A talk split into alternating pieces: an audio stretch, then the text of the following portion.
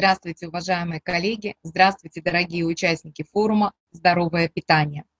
Меня зовут Светлана Стрельникова, и я прежде всего хочу поблагодарить организаторов и лично Жибек Караманову за предоставленную возможность участвовать и встретиться с моим любимым Казахстаном.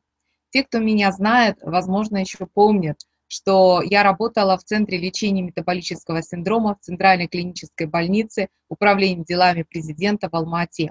И так случилось, что моя история стройности превратилась в историю любви. Поэтому в настоящее время я вышла замуж и живу и работаю в Новой Зеландии. А мое выступление сегодня будет о том, что же изменилось в мире, почему мы с вами живем в условиях питательного кризиса. Мы привыкли говорить о финансовом и политическом кризисе, но все дело в том, что мы с вами вступили в эпоху питательного кризиса. Это не тогда, когда еды недостаточно. Это тогда, когда люди не знают, что делать с этой едой. Итак, 12 причин, почему мы не можем есть так, как прежде.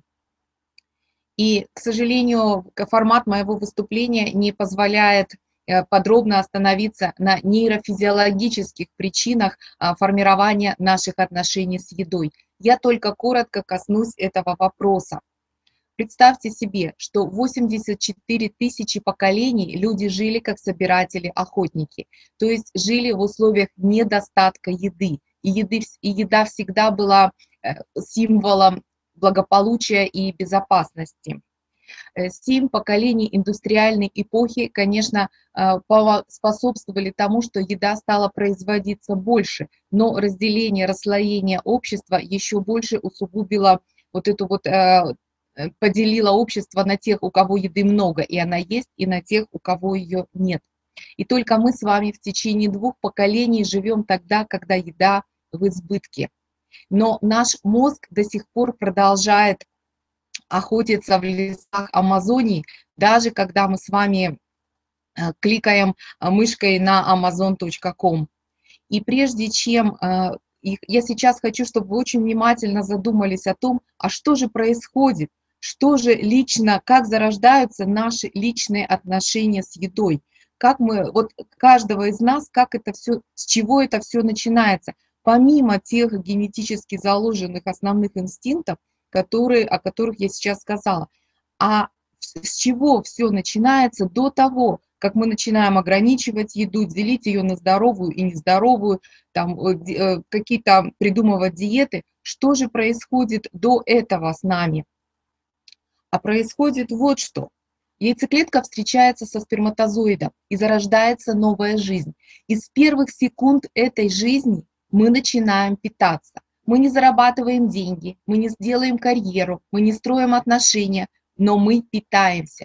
И вместе с белками, жирами и углеводами человек получает, вот вместе со всем этим, он получает любовь, защищенность и заботу.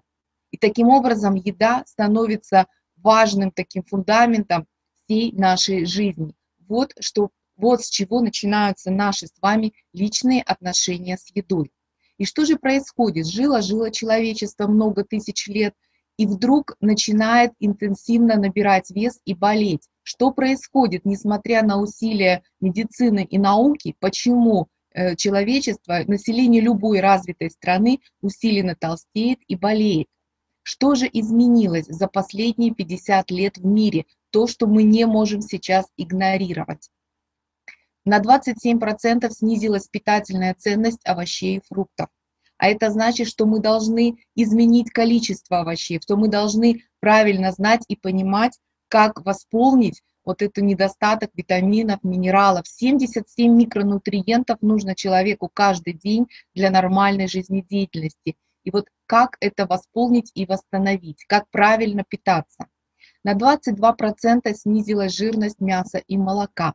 Казалось бы, все хорошо, снизилась жирность, снизилась калорийность. Но вот это вот снижение жирности привело к тому, что человек начал инстинктивно, автоматически есть больше, потреблять больше углеводов для того, чтобы восстановить энергетическую вот эту силу, энергетическую наполненность пищи.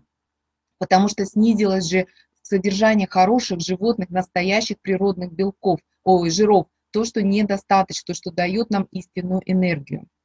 Возникли страшные слова холестерин и атеросклероз. В конце 70-х годов прошлого века весь мир затвердил их как э, синонимы тяжелых заболеваний и каких-то нарушений. Но без холестерина, без жиров наш организм не может существовать.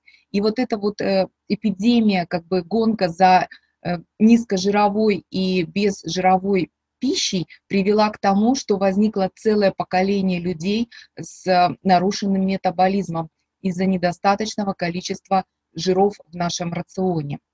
И на фоне этого же возникла так называемая эпидемия корнфлекса. Это не только корнфлекс как таковой, это все сухие завтраки, хлопья и мюсли. Мало того, что они содержат большое количество углеводов сами по себе, они содержат еще большое количество различных искусственных э, усилителей вкуса, наполнителей, добавок, э, консервантов и так далее. В настоящее время эпидемия ожирения называется эпидемией комплекса, эпидемия сухих завтраков. Созданы трансжиры. Трансжиры э, тоже были созданы как альтернатива естественным природным жирам и считалось, что они станут хорошей заменой жирам и снизят уровень холестерина и заболевания атеросклероза. Через 30 лет, э, в прошлом году, в 2013 году, Всемирная организация здравоохранения э, приняла декларацию, которая запретила производство и продажу трансжиров в развитых странах, потому что трансжиры приводили к необратимым изменениям в организме. И если кто-то думает, что вы не едите трансжиры, мы все их едим, потому что они содержатся практически в любой э, пище, которая создана. Это могут быть и сырые, и молочные продукты, это не только маргарин. Фастфуд прочно вошел в повседневное питание. Опять же, фастфуд это не только гамбургеры и чипсы. Фастфуд – это любой сладкий йогурт с наполнителем, и если срок его хранения дольше недели. Это любая полуприготовленная пища, которая покупается в коробочках, в упаковочках – и дома только разогревается. Э, в чем опасность фастфуда? Именно в том, что там не преодолимо, необъяснимо высокое количество углеводов, которые не учитываются. И они все artificial, искусственные, и таким образом влияют на а, внутренние обменные процессы в нашем организме. За это же время на 700 метров сократилось расстояние пешей прогулки в день. То есть мы с вами ходим, естественная наша двигательная активность сократилась на 700 метров. Это на 40% сократило нашу естественную двигательную активность в течение жизни. И опасность не только в том, что меньше с ними сжигаются калории, а опасность в том, что многие вещества в нашем теле и многие нормально процессы могут протекать только в условиях движения, только в условиях работы наших крупных э, мышц скелетных. Настоящее время человек вынужден специально заниматься физической активностью для того, чтобы поддерживать свой организм на здоровом уровне, свой обмен на здоровом уровне. Казалось бы, такая вроде бы не совсем совместимая с едой вещь, как эмиссия углекислого газа и температура, подъем температуры на Земле. А, увеличение эмиссии или количества углекислого газа в воздухе важно для нас тем, что за счет того, что его становится много в воздухе, его количество увеличивается и в почве, и во всей воде на Земле, и таким образом вода и земля становятся немного более кислыми. Пока это количество на уровне там микро-микро, но все-таки идет общее закисление всей окружающей среды организма. И это тоже влияет на обменный процесс. И нам нужно знать, а как нейтрализовать это, это закисление, как изменить, как сохранить здоровье своей внутренней, постоянство своей внутренней среды нашего организма. Бытовая химия изменяет, опять же, внешнюю и внутреннюю среду организма. И дело не в том, чтобы отказаться от этой бытовой химии, а дело в том, чтобы знать, что как правильно использовать и как это нейтрализовывать, как питаться в условиях, когда химия, токсины окружают нас со всех сторон. Интернет и мобильные устройства. Конечно, интернет – это благо, безусловно. И если бы не было интернета, то мы бы сейчас с вами не могли общаться. Но дело в том, что развитие интернета привело к тому, что огромное количество непроверенной, недоказанной информации попадает в сеть, попадает в широкое распространение. И сейчас мы получили с вами, если вы врач, вы знаете это на своем опыте, целое поколение людей, которые нарушили свой обмен, нарушили свой метаболизм именно из-за применения, широкого применения найденных э, диет, найденных э, рекомендаций по питанию в интернете, найденных каких-то лекарств, э, препаратов и способов. Таким образом, интернет дает возможность быстро находить информацию, но к этому нужно относиться очень и очень осторожно. Информационный стресс. Стресс, мы привыкли к тому, что стресс – это когда что-то происходит плохое. Нет, но постоянно давление, большое давление информации, когда человек вынужден быстро принимать решения, все время поддерживает нашу иммунную систему, нашу эндокринную систему на таком вот э, повышенном уровне деятельности, все время в напряжении. И нам нужно знать, а как снимать этот информационный стресс, как помочь нашему мозгу работать в условиях постоянного приема решений, потому что человек сейчас мы постоянно принимаем решения. Даже когда мы просто открываем э, письмо в электронной почте, неважно, оно связано с карьерой или нет, мы принимаем решения. И наш мозг нуждается в специальном питании, в восстановлении своих жиров и в получении достаточной энергетики. Вы тоже должны понимать, как правильно напитать свое тело в условиях вот такого информационного стресса.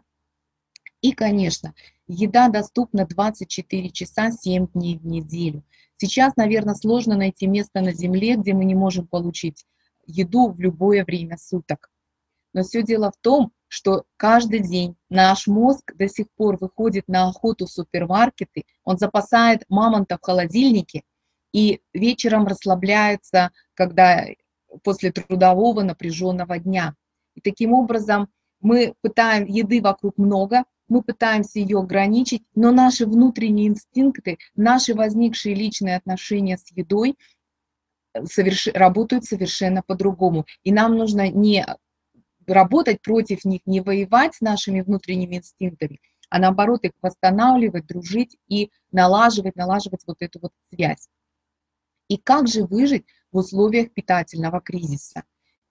То есть речь не стоит о недостатке еды, еще раз повторю, речь идет о том, как научиться выстраивать правильные отношения с едой и со своим телом. Для этого у нас существует три пути.